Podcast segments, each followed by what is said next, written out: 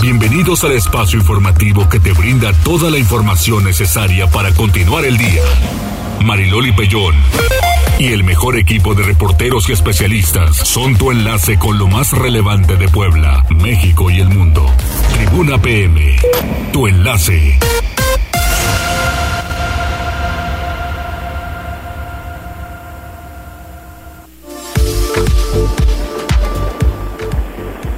Hola, hola, ¿qué tal? ¿Cómo están? Muy buenas tardes. Un placer saludarles en este miércoles. Es mitad de semana, 22 de febrero. Hay mucho que comentar, muchas noticias de las cuales se deben enterar.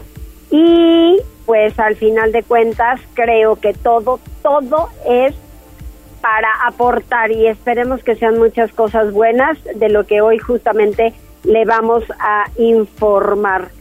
Pues espero que estén muy bien en cabina, muchachos. Yo aquí voy en carretera, pero con el gusto de escucharlos, con el gusto de decirles que hay mucha información y sobre todo, Jazz, ¿cómo estás? ¿Sí andas por ahí? Aquí estamos como todos los días, Loli. Oye, Oigo. ayer me acordé mucho de ti. Ay, por el- la Por mi remontada del remontada Madrid, del ¿no? Real Madrid, claro. No pasa nada, no pasa nada. No pasa nada, fue un resultado ya. Falta el partido de decimos. vuelta. Solo fue, sí, mijo, pero 5-2 es mucho que comentar y vamos perdiendo 2-0. Entonces, La verdad es que el Madrid, y no me dejarás mentir, eh, pues mostró la grandeza de este equipo. Que Sí. obviamente, pues sí, ante esta adversidad de ir perdiendo 2-0 en minutos eh, pues creció. tempranos, pues sí, tiene la capacidad y más para darle la vuelta. sí, lo decía Neto, ¿no? Que al Sí. final de cuentas creo que siempre es importante y no puedes desecharlos en una justa de este tamaño. ¿Pero todo bien? Todo bien, Loli, yo no le voy al Madrid. ya lo sé, ya lo sé, pero respetable, respetable. Así Ah, es, Loli. Muy bien, bueno, tenemos líneas telefónicas el 242-1312, el 2223-903810, en redes sociales arroba noticias tribuna, arroba mariloli pellón. Y también ya en donde andamos, Estamos a través de Twitter y Facebook. Esta vez te pueden escuchar tu dulce voz en las páginas de Tribuna Noticias, Tribuna Vigila, Código Rojo y también por La Magnífica. muy bien, muchas gracias. Vamos a las tendencias ya.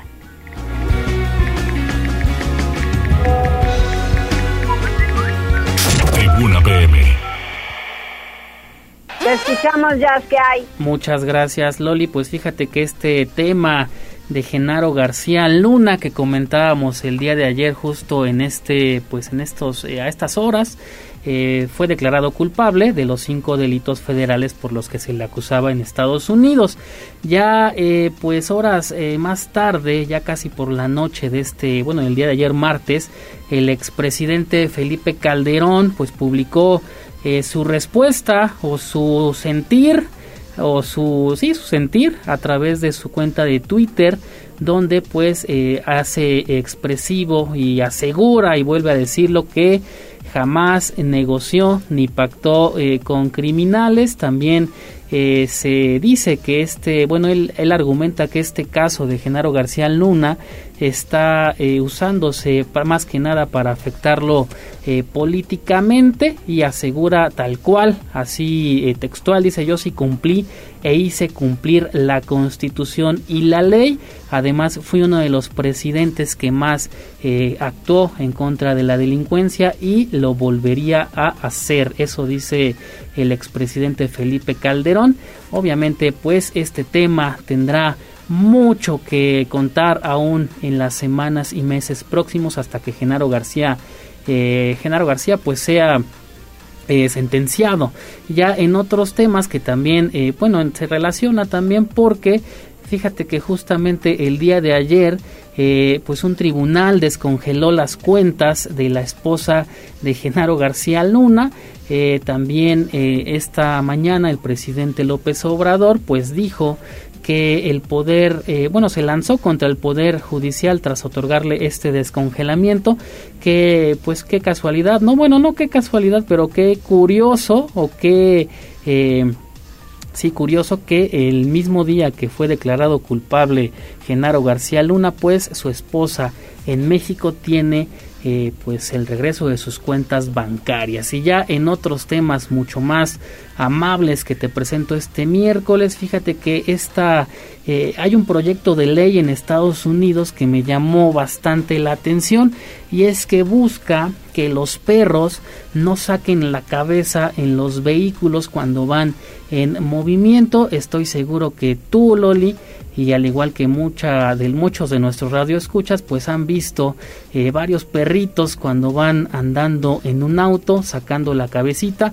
porque pues obviamente les gusta sentir el aire este proyecto de ley en Estados Unidos eh, busca impedir que esto suceda y eh, pues de aprobarse esto prohibiría que dueños y veterinarios arrancar pues estas situaciones ¿cómo ves Loli?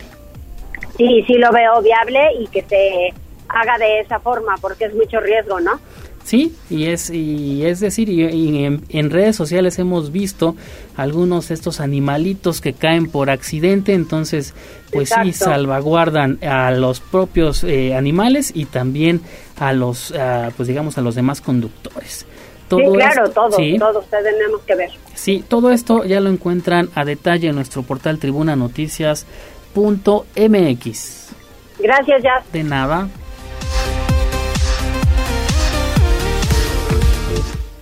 Continuamos con la información y vamos con Pili Bravo porque el gobernador está muy pendiente con el tema de incendios forestales. Adelante Pili, ¿cómo te va? Gracias Mariloli, muy buenas tardes. Pues aquí es, fíjate que eh, se han registrado eh, en las en las últimas 48 horas pues varios incendios. Se han registrado 14 incendios forestales durante las últimas 48 horas, de los cuales 10 pues ya se han combatido y solamente quedan dos. Uno que estalló ayer muy fuerte en Achicintla, cerca del pico de Orizaba, por lo que este día, bueno, el gobernador se fue muy temprano pues para observar el trabajo de eh, las brigadas, de las brigadas forestales que están trabajando pues arduamente para sofocar este incendio que afecta a 80 hectáreas. Esto decía. El tema de Achizincla, quiero decirles que estuvimos hoy por la mañana buscando analizar y reconocer el trabajo, por supuesto, de los de los este, amigos brigadistas que están allá trabajando con mucha fuerza. Informarles que el día de ayer había 10 incendios, hoy hay dos, los cuales ya están controlados, que hay un gran trabajo en ese aspecto, que la Secretaría de Gobernación estará dando seguimiento por medio de la Secretaría de Medio Ambiente y Protección Civil. Y bueno, hay que hacer un gran reconocimiento a estos hombres. Y es que son más de 100 brigadistas que están en este combate. Eh, sin que el incidente pues represente riesgo para la población. Sin embargo, es una grave pérdida de recursos naturales y por eso están trabajando arduamente estos 100 brigadistas que recibieron pues el reconocimiento, los que estaban en pie, eh, pues por parte del gobernador del estado y bueno, pues les dijo les dijo que pues primero tienen que cuidar su vida y por eso bueno, la secretaria de Medio Ambiente Beatriz Manrique Guevara subrayó que son eh, pues personas que han sido capacitados para poderle hacer frente a estos incendios. El reporte, Mariloli. Muchas gracias, Pili. Pero hay que hacer reflexión, oigan, no pueden ir por la vida perjudicando a los demás, perjudicando al medio ambiente y provocando todos estos incendios forestales. La realidad es que sí son muchos, aunque el gobernador haya informado que ya de 10 eh, quedan dos, no importa, no debíamos tener absolutamente ninguno. Y además ahora que hay tan altas temperaturas, que el clima está cambiante. Vamos con Liliana Tecpanecatl porque la cuaresma ya comenzó. Hoy miércoles de ceniza es tiempo de reflexión, tiempos de no comer a gente con la lengua, querida Liliana. Efectivamente, Mariloli, la cuaresma va más allá de dejar de comer carne o ayunar debe entenderse como un periodo de sacrificio y reflexión a través del cual los católicos se comprometen a ser mejores personas y acercarse más a Cristo. Así lo afirmó Víctor Sánchez Espinosa, arzobispo de Puebla, al encabezar la misa de este miércoles de ceniza, día que marca el inicio del periodo de preparación para la fiesta de la Pascua. El líder de la Grey Católica afirmó que los actos de penitencia que más le agradan a Dios son las buenas obras. Recordó que la cuaresma es un periodo penitencial que debe ser asumido por la comunidad católica con toda seriedad, por lo que además de las buenas obras, la penitencia con el ayuno, la concesión y el arrepentimiento. Vamos a escuchar lo que él decía. Y hacer obras buenas. Esa es la penitencia que le agrada más al Señor. Hoy el ambiente mismo, los cantos, las vestiduras litúrgicas, el ambiente externo tiene que ser de austeridad. ¿Por qué? Porque entramos en un proceso de conversión. Y eso es de abajo para arriba. De arriba para abajo es la misericordia, el perdón, pero de abajo para arriba es el reconocernos pecadores y el entrar en un camino y en un proceso de conversión. Si no, el arzobispo recordó que el proceso de conversión católica es de adentro. hacia afuera, por lo que si bien es necesario pegarse a la solemnidad y respeto con que debe vivirse la cuaresma, es indispensable que exista un arrepentimiento y conversiones real. No basta el luto de las ropas, afirmó, es necesario prepararse con actos para vivir la pasión, muerte y resurrección de Jesús, que son las fiestas más hermosas de la religión católica, antecedidas por el periodo de reflexión y penitencia que inicia este miércoles de ceniza. Es el reporte, Marilón. Pues sí, hay que hay que tener ese tiempo de reflexión, un tiempo especial. Gracias, Liliana. Y fíjense que hay muchísimos productos que están no caros, lo que le siguen de caros. De verdad, ayer ya les decía, ah, vas al súper y es que es una cuenta, compras con el mismo dinero que compraste hace ocho días y ahora son menos productos. Y el huevo es uno de ellos, aunque en este caso Pili, pero no importa, está carísimo. Está carísimo, pero pues menos caro que en Estados Unidos, donde ahí sí, pues les ha ido muy mal. A pesar de que se ha disparado el precio del huevo, en el caso de Puebla no presenta escasez debido a que Tehuacán y Tecamachalco pues tiene suficiente producción en sus granjas, sin dejar de reconocer que durante el invierno, por razones naturales, las aves disminuyen su producción, pero se recuperan en primavera.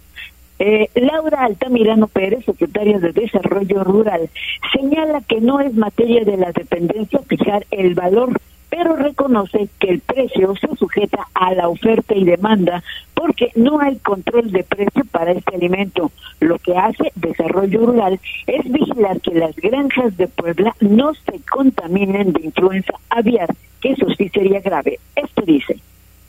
La producción de huevo en el estado, Puebla ocupa el segundo lugar a nivel nacional con un valor de la producción de más de 10 mil millones de pesos. ¿Qué hemos hecho con la federación y con el gobierno del estado? Cuidar un tema de sanidad, la gripe aviar, que fue lo que ocurrió en Estados Unidos y que cerraron muchas granjas, por eso se dio un alza en los precios. Entonces, nosotros estaremos cuidando nuestra eh, avicultura desde el gobierno federal, con el gobierno del estado, con los empresarios, con los productores, a efecto de que no tengamos ninguna contingencia y bueno, pues queremos, esperemos que en los próximos meses eh, ya se pueda recuperar Estados Unidos en esa producción. Y bueno, finalmente decir que nosotros vamos a estar muy atentos y desde nuestro lo que nos corresponde como gobierno del estado, como Secretaría de Desarrollo Rural, en todo momento hemos estado cuidando la sanidad, a diferencia de que ha habido en otros estados de la República y bueno, mientras en otros estados de la República, como es el norte, sí ha habido algunos casos de influenza aviar, pero en el caso de Puebla se ha cuidado mucho para que las aves estén vacunadas y se tengan todas las medidas de seguridad, pues para evitar este tipo de influenza aviar. Y bueno, en el precio, pues es, se rige de acuerdo a la oferta y demanda. Ese es el reporte, Mariloli, del tema. Eso es cierto. Oye, Pili, y en otras cosas eh, también, eh, bueno, este mucho más serio, evidentemente. ¿Qué pasó en Huejotzingo ya que se había terminado el carnaval? Pues sí, ese es el problema que eh, la Fiscalía General ya del Estado está investigando desde ayer, pues cómo fue la muerte del adolescente que ayer por la tarde perdió la vida ante una agresión. Al término del carnaval de Huejotzingo, pues todo parecía que había sido en orden, sin embargo, pues ocurrió una riña y lamentablemente pues falleció este joven. Por eso, tanto el secretario de Gobernación Julio Huerta como el gobernador Sergio Salomón Céspedes señalan que la fiscalía tiene el caso. Eso dice. Lo estamos valorando, se está analizando con la ciudadanía. Este es un llamado a, la conciencia de los ciudadanos y por supuesto que se tiene que dar con los responsables. Entonces esperemos que pronto haya eh, mesas de trabajo para poder analizar qué es lo que sucedió. Se había llevado muy bien. Gobernación estuvo trabajando con mucha fuerza y con mucha puntualidad. Muchas, muchas mesas de trabajo. En sí los desfiles terminaron bien. Esto ya se da en otro momento. Y bueno, en otro momento será la posibilidad de estudiar si a futuro pues se tenga no que cancelar este festival, este, esto, este carnaval que se hace cada año desde hace más de un siglo, sino limitar ya el uso de pólvora, no solamente de alcohol, sino de pólvora, pues para evitar los desastres que cada año lamentablemente ocurren. El reporte. Pues sí, pero es que es un año tras otro, tras otro y siempre existe lo mismo y a ver hasta cuándo. Gracias, Pili. Buenas tardes. Y vamos con Gisela porque esta semana se define la sanción a la empresa que podó los árboles en la Plaza de la Democracia, ahí frente al Carolino, en pleno centro histórico de Pueblo. Pues a quién se le ocurrió. Parece que tampoco tienen capacitación para eso, Gisela. Los dejaron peloncísimos. Sí, Bariloli, y por eso, debido a esta mala práctica que se llevó a cabo, de que, eh, que la Secretaría de Medio Ambiente emitió pues un documento en donde se refería a cómo se tenía que llevar a cabo pues estos trabajos, será la Secretaría de Desarrollo Urbano quien definirá esta semana la sanción que se impondrá a la empresa contratada por el custodio de la Plaza de la Democracia que llevó a cabo la poda de árboles en, este sitio. Esto lo dio a conocer este día a Dado Víguez Sánchez, gerente de gobierno y gestión del municipio de Puebla. El funcionario dejó en claro que siguen los procesos de sanción respectivos y no existe en este u otro tipo de caso algún tipo de encubrimiento. De ahí que advirtió se llegará hasta las últimas consecuencias. Escuchemos. Y en el caso específico de eh, el, caso de la Plaza de la Democracia, es importante también comentarles y que estemos muy muy claros que se siguen los procesos de sanción respectiva y que eh, no hay ni en este ni en ningún otro caso algún tipo de eh, encubrimiento por parte del ayuntamiento. Al contrario, se llegará hasta las últimas consecuencias. Sobre los colectivos y asociaciones que se han pronunciado en contra de estas acciones en esta zona, dijo que están abiertos al diálogo para reducir los procedimientos que generan daños en dicha área. Por ello, la Secretaría de Medio Ambiente también ya mantiene pláticas y acercamientos. Domínguez Sánchez refirió que todos los días tienen conocimientos de diversos casos de privados que realizan diferentes tipos de poda, por lo que se mantienen atentos para intervenir de forma inmediata y cuidar que se lleven a cabo de manera correspondiente o en su caso se realice alguna investigación. El reporte. Muchas gracias, Giselle. Buenas tardes. Vamos con, gracias, que estés mejor. Vamos con David Becerra porque localizan cadáver de un encobijado en Carmelitas y ya son varios, ¿no? ¿No, David?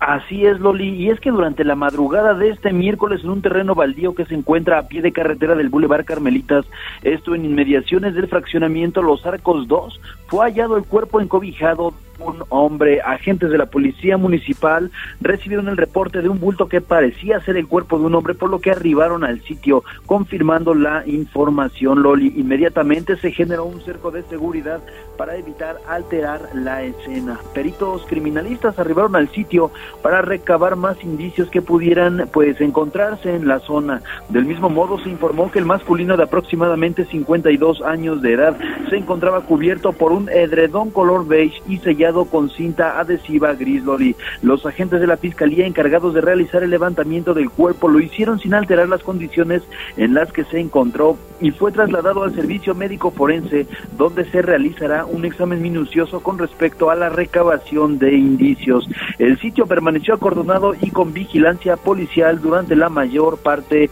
de la mañana. Loli, así la información con este terrible suceso. Sí, caray, porque además no es el único y esto ya se está convirtiendo en una práctica recurrente y es muy lamentable. Gracias, David. Seguimos pendientes, Loli. Buenas tardes y ya dame cuenta quiénes están conectados, ya nos dicen que van a comer o no. Todavía no, Loli, pero tenemos saludos de Connie Ángel que nos manda el ya habitual sticker de buenas tardes. También tenemos saludos para el señor Ángel eh, Rodríguez. También está al pendiente de la transmisión de Facebook.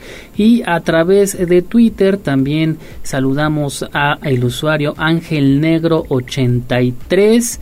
También a el señor eh, bueno, el usuario artístico 31, Alexis eh, Solano, el señor, el señor Miguel Ángel Romero, también saludos para Oscar Gómez que nos comparte un reporte y nos dice ojalá eh, bueno deberían capacitar a este chofer de la ruta A9 ya que no espera que te bajes y le grita a las personas de la tercera edad es la unidad 77 eh, este, con mucho gusto lo reportamos también a la Secretaría de Movilidad y Transporte, Mariloli. También saludos para la señora Ana, que por, bueno, nos, nos compartía que el baile sonidero que se realizó en San Francisco Totimehuacán, pues sobrepasó los decibeles permitidos. Hasta aquí lo más importante, Loli.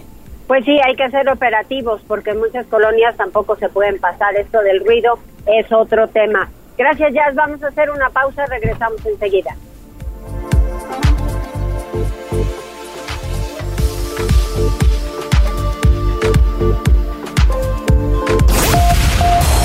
Enlázate con nosotros. Arroba Noticias Tribuna en Twitter y Tribuna Noticias en Facebook. Ya volvemos con Tribuna PM. Noticias, tendencias y más. Estamos de regreso. Tribuna PM, tu enlace. Muchas gracias, buen ritmo siempre en Tribuna PM y me encanta la idea que esté otra vez con nosotros porque ya necesitamos más datos. Anel Nochebuena, la doctora Anel Nochebuena, ella es gestora cultural y académica de la Benemérita Universidad Autónoma de Puebla. ¿Cómo estás, querida Anel? Hola Mariloli, ¿cómo estás? ¿Cómo estás a todo tu auditorio? Pues agradecerte aquí el espacio que nos das, siempre apostando a favor de la cultura. Muchísimas gracias. Oye, y cuéntame cuánta gente ha ido a visitar a Leonardo da Vinci pues estamos muy muy contentos porque pues ya en estos dos meses y cachito que tiene la exposición hemos recibido ya más de 13 mil personas. La verdad es que es un, un orgullo para nosotros eh, poder eh, tener esta muestra en la universidad, agradeciendo siempre la gran apuesta que hace nuestra rectora Lili Cedillo junto con claramente la vicerrectoría, ¿no? con el, maestro José Carlos Bernán y con Juan Cruz, el gestor, eh, director de gestión de, de, la UAP. La verdad que, que ha sido toda una experiencia traerla y recibir a tantísima gente ha sido ha sido maravilloso, pero aún los que faltan por llegar, porque aquí hay muchos que, que nos están escuchando que no han ido y tienen que ir. Tienen que ir, tienen que darse ese espacio. Oye, ¿en qué horarios está y hasta cuándo la podemos disfrutar? Pues la exposición está de lunes a domingo en horarios desde las 11 de la mañana a 8 de la noche. Y, bueno, son los, son los horarios que está. Recordarles que los días lunes ese es un día gratuito para la comunidad WAP Así que si usted es profesor, alumno, trabajador de la UAP, eh, no, no deje de visitar la exposición. Eh, la verdad es una exposición que vale mucho la pena, como bien lo sabes ya, se trata de 13 obras de los seguidores de Leonardo da Vinci. Da Vinci tuvo pocos alumnos, aquí están sus alumnos, todos sus alumnos, y dentro de esas 13 obras hay tres obras eh, que se le atañen directamente a Leonardo da Vinci, como es la Madalena de Cinta, la obra principal de la exposición y esto nos adentra en la vida del maestro Leonardo da Vinci, una exposición que sin duda alguna es obligatoria para todos, para que todo el mundo vaya a verla porque no todos no todos tenemos la oportunidad de ver de ver a Da Vinci así de cerca. Eh, convocamos a los padres de familia, a los directores y directoras de las escuelas, no dejen de llevar a, los alumnos a hacer su cita con la, con la universidad o incluso a, mis redes para que podamos ayudarlos a tener un eh, tour especial para su escuela. Oye, dime, tus alumnos que te han contado, porque seguramente tú de, eh, tendrás que hacer esa labor de convencimiento, de maestra, de guía para que vean a Da Vinci. ¿Y qué te dicen? ¿Cuál es la retroalimentación? No, pues los alumnos han estado muy contentos. Recordarte, Mariloli, que yo soy catedrática de, la UAP en, en, gestión cultural esa es mi, esa es mi, mi cátedra y felizmente este, este proyecto que se inicia en el 2020 pues nace justo de la cátedra de gestión cultural de la UAP entonces, los chavos han estado involucrados eh, absolutamente en, el proyecto, algunas generaciones, algunos que se han sumado en el camino para sumar y colaborar con eso. Así que ha sido un proyecto muy, muy vivido por los estudiantes y, bueno, el resto de la facultad que hemos estado viendo otros otros alumnos que se han incorporado pues este todo mundo está feliz con la exposición no o sea regresa diciendo es, es increíble poder ver esto en Puebla que se vuelve justamente pues una joya para nuestro estado tener esta exposición para nuestra ciudad para el centro histórico además además que ha costado para que la universidad tenga una exposición de esta talla pues sí, ha sido, ha sido una gestión larga, te, te, digo, desde el 2020 hasta ahora que la, que la abrimos hace, hace muy poquito, en diciembre, pues así es, es, es, todo un camino en la gestión cultural que tiene que ver desde la curación, elegir las piezas que vienen de diferentes colecciones, hasta buscar los recursos para traer unas piezas de esta magnitud, evidentemente todo lo que es esta importación a México de todas estas piezas con sus documentos que vienen del Ministerio de Cultura de, de Italia y todas las, las digamos, los, los certificados de validación que tienen las piezas para entrar al país, etcétera, ¿no? Toda una gira en México. Toda una gira. Oye, ¿qué dice la rectora? Cuéntame. Pues la rectora está muy contenta. La verdad es que para ella ha sido pues una apuesta importante abrir las puertas de la universidad para que esta exposición llegue y que la universidad sea quien la rope es, es, es, una, es una gestión interesante porque esta exposición, como ya te decía, tiene una gira eh, por diferentes partes de, México y habitualmente siempre recae en otros, en, otras, este, en otros lugares y con otras instancias. Y esta es la primera vez que la recibe una universidad, de tal manera que, bueno, para que las piezas sean prestadas, los dueños de las piezas y sobre todo la Casa de Medici, que son pues básicamente los mayores responsables de las obras de Da Vinci en el mundo tienen que validar los lugares donde va. Entonces, cuando les dijimos la UAP, les dijimos la universidad, estaban un poco sorprendidos porque no no creían que, no creían, claro, tener todo el soporte para hacer esto, pero bueno, acá acá estamos demostrándolo con creces. Claro, muy bien. Pues Anel, muchísimas gracias, felicidades y seguimos en comunicación para seguir ofreciendo la exposición de Da Vinci ahí en el Carolino, que además es un escenario espectacular y maravilloso. Sí, les recordamos, no se las pierdan. Además, darles la noticia, Mariloli, que llega una pieza nueva. En estos días estamos a punto de recibir una y estamos en la gestión para recibir algunas piezas más para, que ir. para cerrar la exposición. Tienen que ir a verla. Es, es, es, un, es una visita obligatoria para todos y, y, que, y que Puebla la disfrute muchísimo. Visita obligatoria ahí en el Carolino. Gracias, Anel. Gracias a ti, Mariloli. Los esperamos a todas y a todos. Muchas gracias. Buenas tardes. Buenas tardes. Y vamos al reporte vial. Tribuna PM. Reporte vial. Contigo y con rumbo. Con información de la Secretaría de Seguridad Ciudadana, compartimos el reporte vial de este 22 de febrero con corte a las 2 y media de la tarde.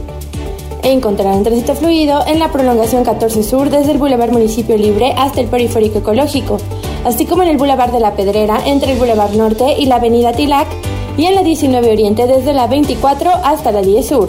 De igual forma, se registra ligera carga vial en el Boulevard Circunvalación entre el Boulevard 22 Sur y el Boulevard 14 Sur, así como en la Diagonal 19 Poniente desde el Circuito Juan Pablo II hasta la 27 Sur y sobre la Avenida Fidel Velázquez entre la calle Mariano Matamoros y la Avenida Vicente Guerrero.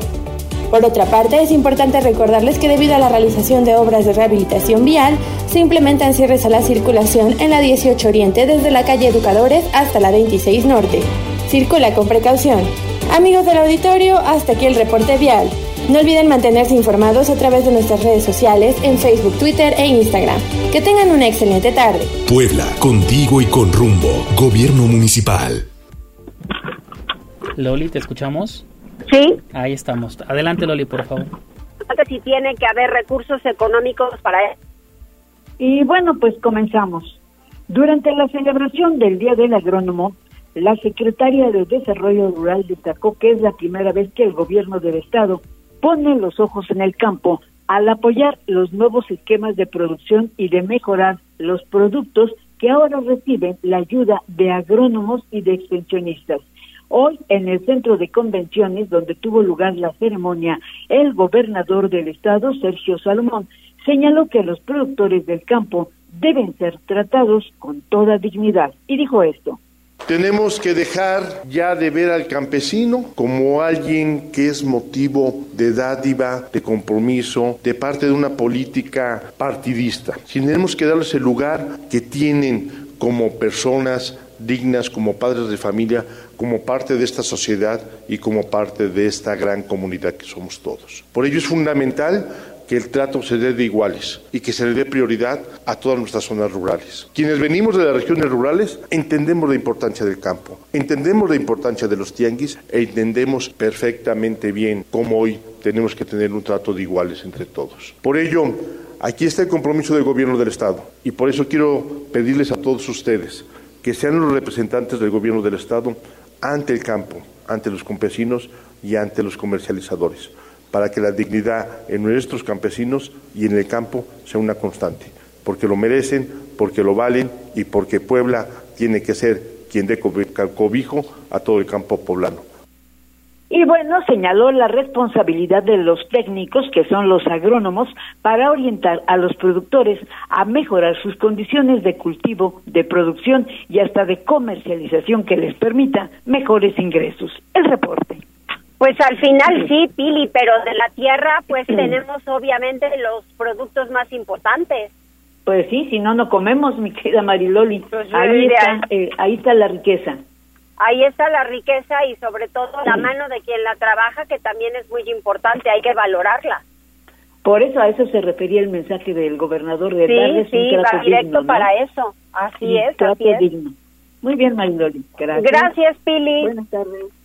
Vámonos con Liliana Tecpanecatl porque justamente este miércoles se presentaron los restos arqueológicos hallados en la zona de la escalinata del Pocito, esto en San Andrés Cholula. Cuéntame qué encontraron, Liliana.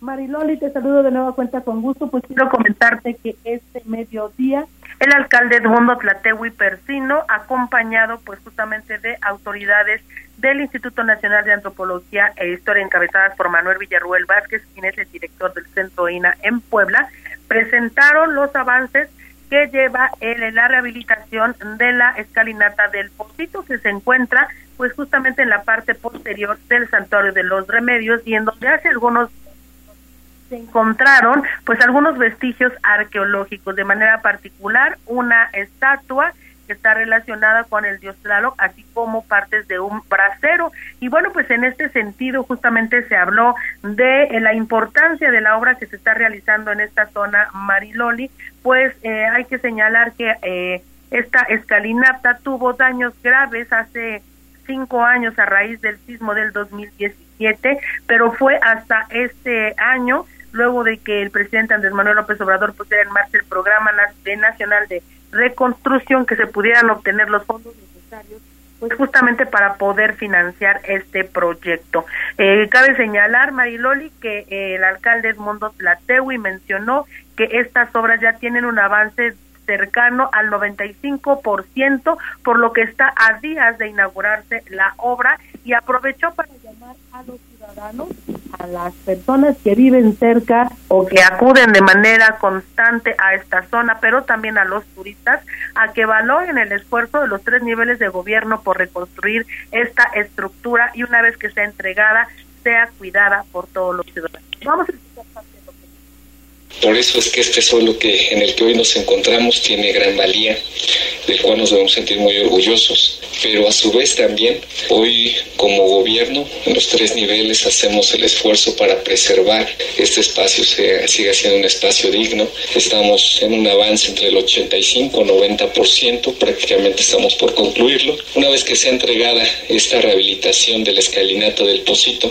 pedirles a los ciudadanos que se respete, que se cuide, y bueno, Marieloli, pues este día también los arqueólogos que están encargados del proyecto daban a conocer los detalles de este que se está desarrollando, ya te decía, a un costado del santuario y que bueno, pues es utilizado de manera constante por sobre todo deportistas que van a esta zona, pero también eh, se señalaba en el pasado pues era utilizado por los peligreses católicos que de esa manera ascendían al santuario de los que, bueno, tienen cabida en este lugar. Es el reporte, Mariloli.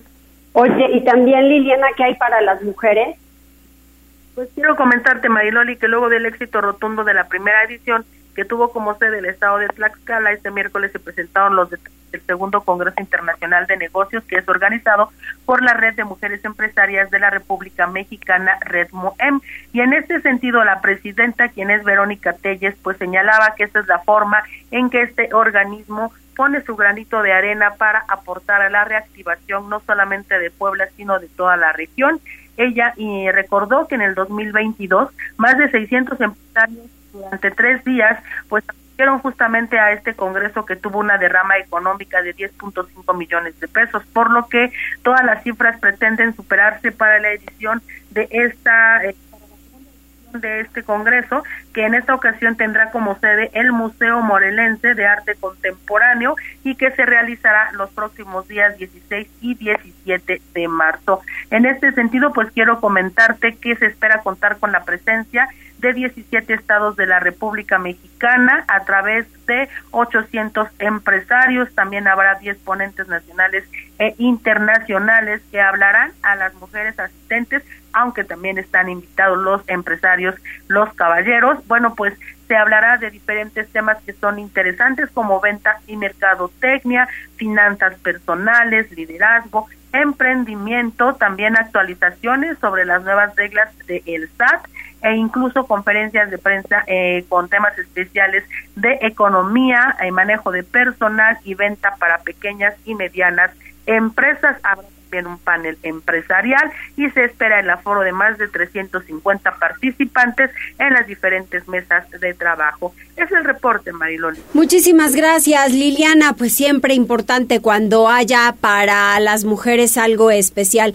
Vamos con Avi González porque anuncian el encuentro ciudadano Puebla con Marcelo. Sí, esto en San Andrés Cholula el diputado federal Juan Carlos Natale, en compañía de asociaciones civiles de izquierda, invitan a todos los jóvenes, mujeres y ciudadanos en general para asistir a un encuentro ciudadano en apoyo al canciller Marcelo Ebrard, donde se discutirán las propuestas para mejorar el rumbo de México y Puebla. El encuentro se llevará a cabo el próximo sábado 25 de febrero en punto de las 10 horas en el Salón de San Andrés Cholula Center. A que participen con sus propuestas se van a registrar en la página de internet www.pueblaconmarcelosi.com.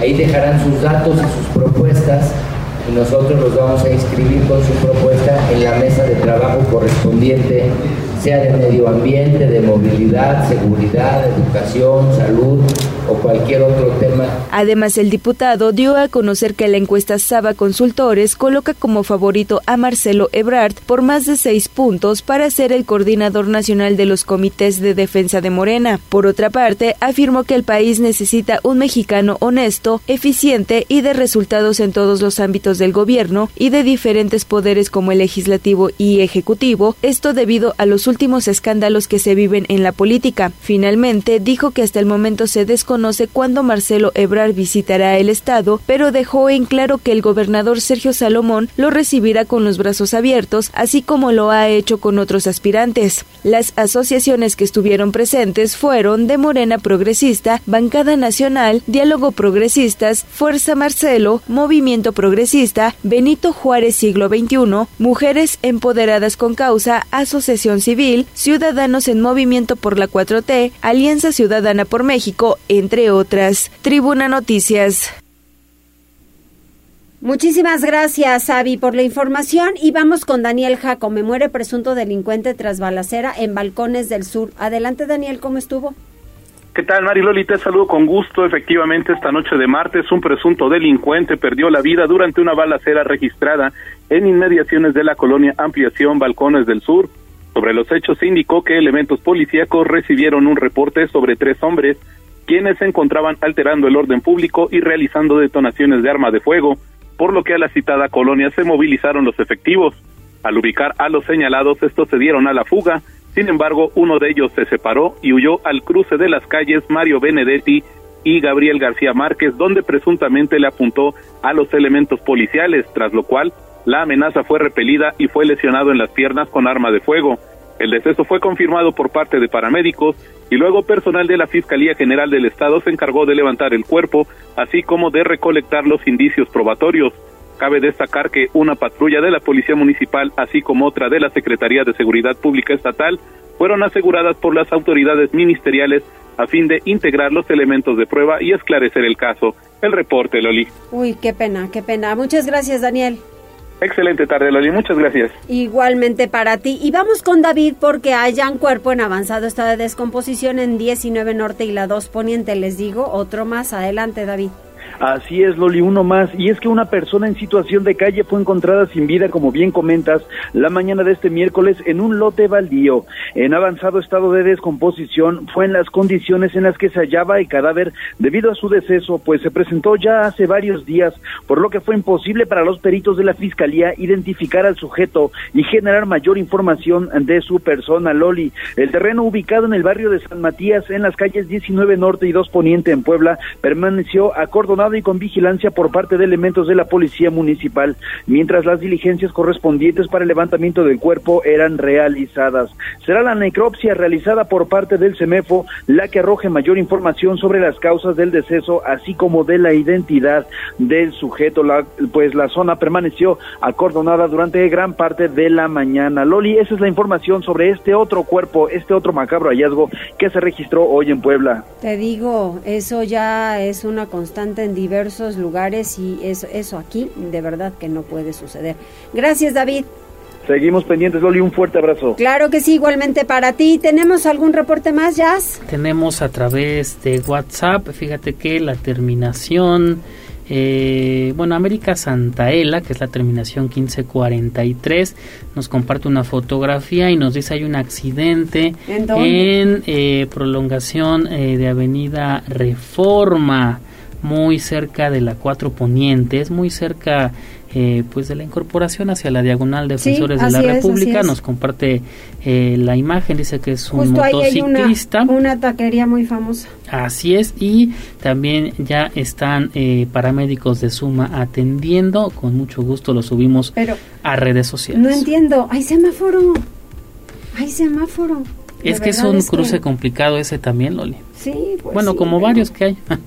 No, no, no, no, no, no, no, así es esto, así es esto. Muy bien, ¿algo más? Y hablando de motociclistas, fíjate que a través de Twitter eh, ayer nos reportaban de, bueno, sobre un motociclista, si recuerdas, un motociclista repartidor que dice que se van pasando sobre eh, varios autos sobre el Boulevard 5 eh, de Mayo, es el señor Alfonso Pláceres que nos dice, eh, pues hoy pasó lo mismo y ya lo detecté, es el mismo motociclista. Fíjate. Y nos comparte otra fotografía. Así es, así es. Muy bien. Complicado, Muchas gracias. De nada. Vamos a hacer una pausa, regresamos.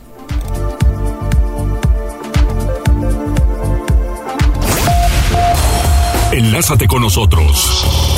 Arroba Noticias Tribuna en Twitter y Tribuna Noticias en Facebook. Ya volvemos con Tribuna PM. Noticias, tendencias y más. Estamos de regreso. Tribuna PM, tu enlace. Miren, ¿saben qué? También me estaba acordando que ayer a la salida de este espacio informativo aquí en Rosendo Márquez, iba atrás de mí una combi.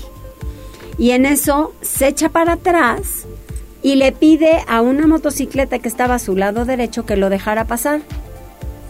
Olímpicamente se pasó el alto de Rosendo Márquez y se incorporó a la 25 poniente. ¿Cómo la ven? O sea, y además en extrema derecha hacia la 25, ¿ustedes saben cuánto es el tramo? ¿Qué tal si...? Y además ni vio, ¿eh? O sea, ni vio si venía alguien de la 25 y luego, luego venía un coche cruzando.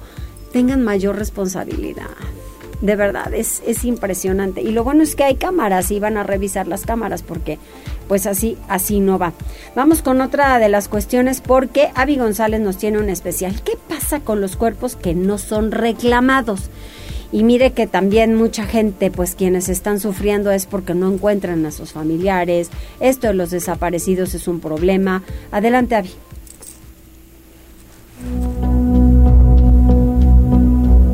En el mundo se registran miles de muertes al año de personas reconocidas y no reconocidas. De acuerdo con estadísticas del INEGI, en México, entre enero y marzo de 2022 se registraron 255.448 defunciones. En 2019, 2020 y 2021 se presentaron 200.256, 202.558 y 373.126 respectivamente. En muchos de los casos, los cuerpos de las personas fallecidas son entregados a sus familias para brindarles cristiana sepultura en un panteón o una cripta. Pero ¿qué es lo que sucede con los cuerpos de las personas no reclamadas que murieron en un accidente o las personas indigentes? De acuerdo con la Ley General de Salud, capítulo 5, cadáveres, en el artículo 346, hace referencia a que los cuerpos no pueden ser objeto de propiedad y siempre serán tratados con respeto, dignidad y consideración. En el artículo 347 establece que los cadáveres se clasifican en dos, de personas conocidas y de personas desconocidas, por lo que los cuerpos no reclamados dentro de las 72 horas posteriores a la pérdida de la vida y aquellos de los que se ignore su identidad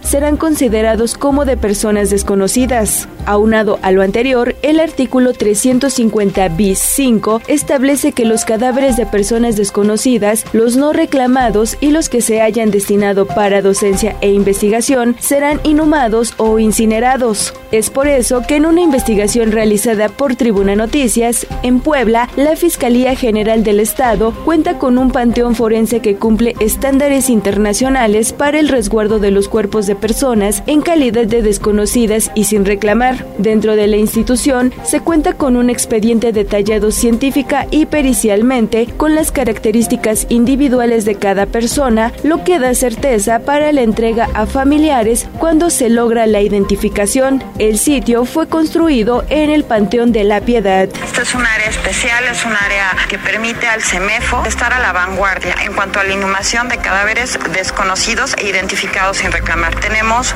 ocho módulos, cuentan con un desnivel. Ese desnivel permite que los fluidos que llegaran a escapar pasen a través de un drenaje que no iría al drenaje común de la ciudad, ya que este también tendría un tratamiento especial, un tratamiento químico.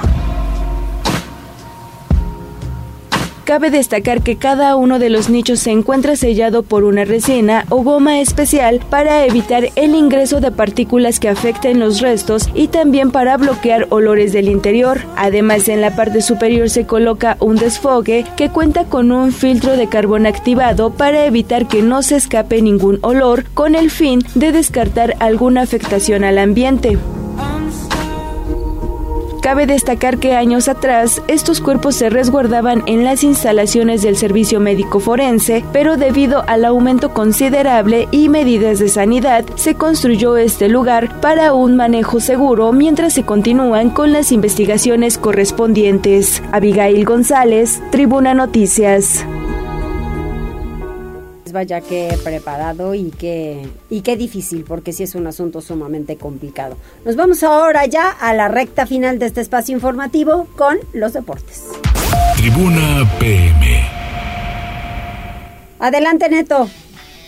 ¿Qué tal, Mariloli? Muy buenas tardes. Buenas tardes a todo el auditorio. Vamos rápidamente con la información deportiva y con lo que está sucediendo en estos momentos allá en Europa. Otra jornada de UEFA Champions League y uno de los candidatos, de los favoritos, está en lisa. Se trata del conjunto del Manchester City, que después de los primeros 45 minutos está derrotando por 1-0 al conjunto de Leipzig en partido que se está llevando a cabo allá en territorio alemán amplio dominio por parte del conjunto inglés que apenas ha podido conseguir una anotación. Fue el minuto 27, error por parte de Leipzig en la salida de pelota, recuperación de Grealish y balón raso para el 26 que aprovecha que Gundogan deja pasar el cuerpo, el cuero entre sus piernas y define hacia la izquierda de Blasquez con potencia y precisión para colocar la ventaja por la misma diferencia al conjunto inglés que después de estos primeros 45 minutos está consiguiendo una ventaja que sería importantísima sobre todo para definir la vuelta en próximas semanas como local. Por otra parte, en el Estadio San Siro, en Italia, final de la primera parte, el Inter de Milán iguala sin anotaciones ante el conjunto del Porto. Lo más destacado se presentó cerca de la conclusión del primer tiempo con una gran parada por parte de Diego Costa y es que un cabezazo en el área pequeña de Bastoni y reacción espectacular del portero para sacar al córner. Impresionante lo que hizo el guardameta del conjunto portugués, con lo cual pues se mantiene el empate sin anotaciones después de los primeros 45 minutos entre Inter y Porto, dos equipos que ya saben lo que es salir campeón de la UEFA Champions League y que precisamente lo consiguieron bajo las órdenes del mismo estratega. Hablamos José Mourinho, que en estos momentos pues está dirigiendo al conjunto de la Roma. Vámonos con lo que sucedió ayer porque abajo por dos goles antes del primer cuarto de hora el monarca reinante de Europa, el Real Madrid, le dio la vuelta al marcador para cantar victoria por 5-2 ante Liverpool en el estadio Anfield y tomar una firme ventaja rumbo al duelo de vuelta de los octavos de final de la Liga de Campeones. Y es que en otra demostración de jerarquía, Vinicius Junior y Karim Benzema firmaron sendos dobletes para que el gigante español no quiera a Liverpool, que recibió cuatro goles como local por primera ocasión en un torneo europeo y el Madrid simplemente confirmó lo de siempre, los rivales tendrían que hacer un esfuerzo titánico para impedirle la conquista de un nuevo cetro continental. Y es que este Madrid resultó ser más solvente que el cuadro que doblegó al equipo de Jurgen Klopp en la final del año pasado en París. Lo hizo con una victoria que evocó la seguidilla de remontadas que llevaron a los merengues a conquistar su decimocuarta Copa de Europa, estirando su propia colección récord de consagraciones en el torneo. Antes un caos defensivo había permitido que los ingleses tomaran ventaja, pero vino la bravía reacción por parte del conjunto español. Por su parte, el Napoli derrota como visitante 2-0 al conjunto del Eintracht Frankfurt. Ya en fútbol de nuestro país, hoy Cruz Azul ante Atlas a partir de las 8 de la noche con 5 minutos. Ya llegó Ricardo Tuca Ferretti a la Ciudad de México para entrevistarse con los directivos del conjunto cementero y si todo sale bien, estará estampando su firma como nuevo timonel del conjunto capitalino de cara a lo que resta este campeonato. Mariloli, lo más relevante en materia deportiva. Muchísimas gracias, Neto. Saludos, buenas tardes. Buenas tardes, hasta mañana. ¿Y hay algo más? No, Loli, vámonos. Vámonos, gracias en cabina, gracias a todo el equipo, gracias Ale y pues a reporteros y reporteras. Gise, mejórate. Adiós.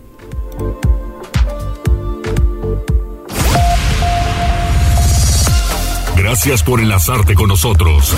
Seguimos informándote vía redes sociales. Arroba Noticias Tribuna y Tribuna Noticias en Facebook. Tribuna PM es un producto de Tribuna Comunicación. Fuerza en medios.